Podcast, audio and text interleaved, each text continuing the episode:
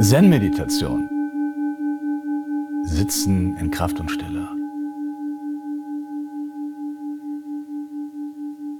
Kann Zen helfen, wenn ein geliebter Mensch stirbt?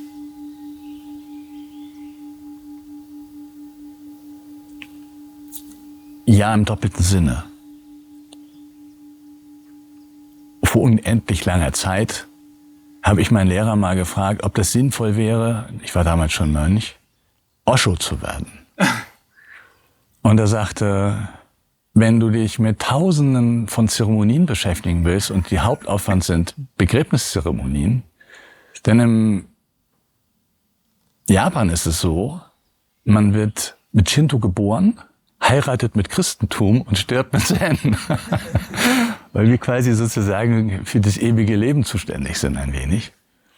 Und wenn man jetzt auf das Tempelgelände meines Lehrers geht, Syokuji, wunderschöner Tempel, und hinter dem Tempel ist ein großer Garten und dort sind lauter so Stupas aufgebaut, wo dann jede Familie, die eine Familie dieses Tempels ist, so eine symbolische Grabstätte hat und er macht sehr viele Zeremonien dort.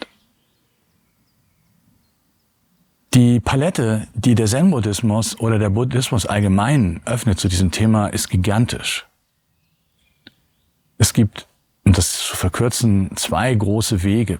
Der erste ist das Verständnis, wie individuelles Bewusstsein in einem Körper stirbt und in diesem Sterben in eine Transformation geht, um dann wiedergeboren zu werden. Das ist die Lehre der Bados. Und das bedeutet, dass wir ein außergewöhnliches Wissen haben für die Zeit, während man stirbt, also noch lebt, und dann die Phase, in dem der Tod geistig eingetreten ist, aber die, diese Bewusstseinsebene noch an den Körper gebunden, über drei Tage. Dann eine Phase kommt, die sehr kurz ist, in dem sich in jedem Menschen etwas außergewöhnlich Helles entwickelt, was in Nahtoderfahrung immer wieder bestätigt wird, das aber in dem normalen Prozess temporär ist. Das geht wieder weg. Man kann dort also Wissen erlangen, wie man dort hineingeht. Und dann die große Phase natürlich des Bades der Soheit, in dem eine Transformation stattfindet, nach oben oder nach unten im Bewusstsein, um dann wieder in das Bado des Lebens einzutreten. Um im Bado der Soheit ist eigentlich auch keine Möglichkeit mehr in irgendeiner Art und Weise was zu bewegen. Es gibt ganz fortgeschrittene Meister, die dort eintauchen können. Und in diesem Kontext kann man gerade, wenn jemand stirbt, ihm einen Raum geben, der vielleicht in diesem Prozess des Sterbens und besonders auch in der Zeit danach, einige Wochen, es gibt dort genaue Zeiträume, diese Person zu begleiten. Und da braucht man kein Fortgeschrittener sein. Man braucht nur eine große Liebe im Herzen zu diesem Person zu haben.